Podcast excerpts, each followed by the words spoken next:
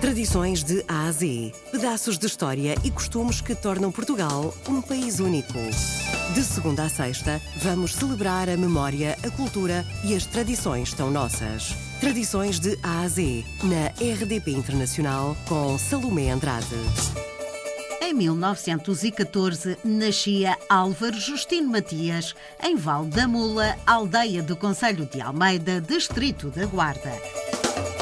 Com apenas 16 anos, Álvaro Matias deixa a sua terra natal e parte em direção a Lisboa, à procura de oportunidades que lhe permitissem ter uma vida melhor.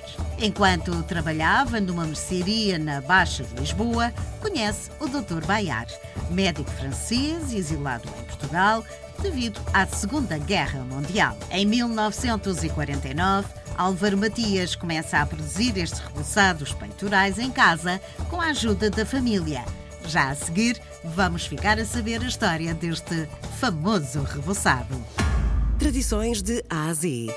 Repousados do Dr. Baiar são conhecidos por muita gente, são repousados peitorais que aliviam a, a tosse e as dores de garganta e está ligado à minha história porque é uma empresa familiar e eu faço parte da terceira geração que está ligada à Dr. Baiar. Tudo começou com o meu avô, Álvaro Matias, que veio para Lisboa, eh, de uma, de uma aldeia pequenina no distrito da Guarda, veio para Lisboa à procura de melhores condições de vida. Na altura da Segunda Guerra Mundial, eh, as coisas não estavam fáceis para ninguém, muito menos para os refugiados. O meu avô facilitava alguns bens de primeira necessidade ao Dr. Baiar e tentou ajudá-lo sempre dentro daquilo que conseguia. Depois da guerra ter terminado e a família toda do Dr. Baiar ter voltado para a França, em forma de agradecimento por tudo o que o meu avô tinha feito por ele durante esse período que tinha estado em Lisboa, o Dr. Baiar deixou-lhe uma lata metálica com uma fórmula dos repousados eh, artesanais que o Dr. Baiar fazia em França.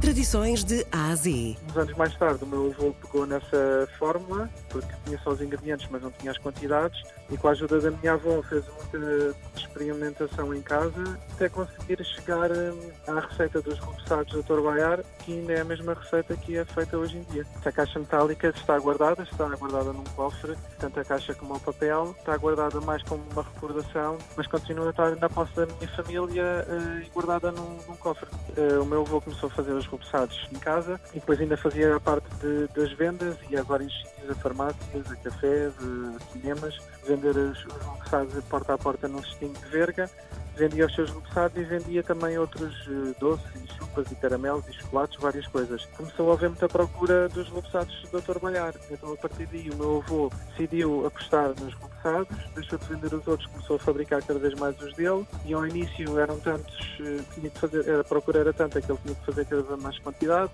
O meu pai e a minha tia começaram a ajudar a fazer em casa e aos poucos e poucos, como ia havendo mais procura, o meu avô decidiu expandir, entre aspas, a confecção dos repousados da cozinha para uma pequena marquetinha e através de, do seu engenho conseguiu engenhar algumas, eh, conseguiu inventar algumas uh, máquinas que ajudassem no processo e aos poucos e poucos começámos a comprar, uh, a primeira máquina que comprámos penso que foi uma cozedora já industrial e depois quando decidimos assumir mesmo que íamos fazer isto de negócio e íamos industrializar o processo, tivemos de nos mudar para um espaço que ainda é o, o sítio onde a fábrica está hoje presente na Amadora e industrializámos o processo, o processo comprando várias máquinas e fazendo a linha de montagem já nessa altura eh, da mesma maneira que está hoje.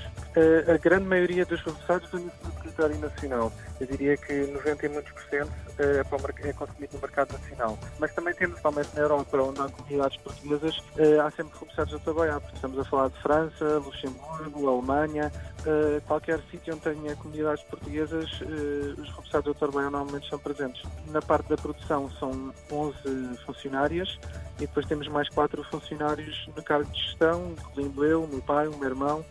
Portanto, no total são 15, em que 11 deles são, fazem parte da produção. Tradições de A a Z. Fazemos cerca de um milhão de repousados por dia. O segredo dos repousados, no fundo, são duas coisas, que é a qualidade dos repousados, que é feita, a receita é sempre a mesma desde há 71 anos, uh, o carinho com que fazemos os repousados e a qualidade com que os fazemos uh, mantém-se ao longo destes 71 anos. E depois tem outra componente também muito forte, que é a componente afetiva que as pessoas uh, ligam aos repousados. Portanto, há, há toda um, uma parte emocional que as pessoas, quando comem o repoussado, é quase como uma viagem no tempo e, e conseguem lembrar-se dos avós a darem os repousados ou comerem os repousados quando eram crianças. Portanto, essa combinação entre a qualidade dos repousados e, e, as memórias afetivas ligadas à marca fazem com que o repousado seja, seja muito especial para muita gente.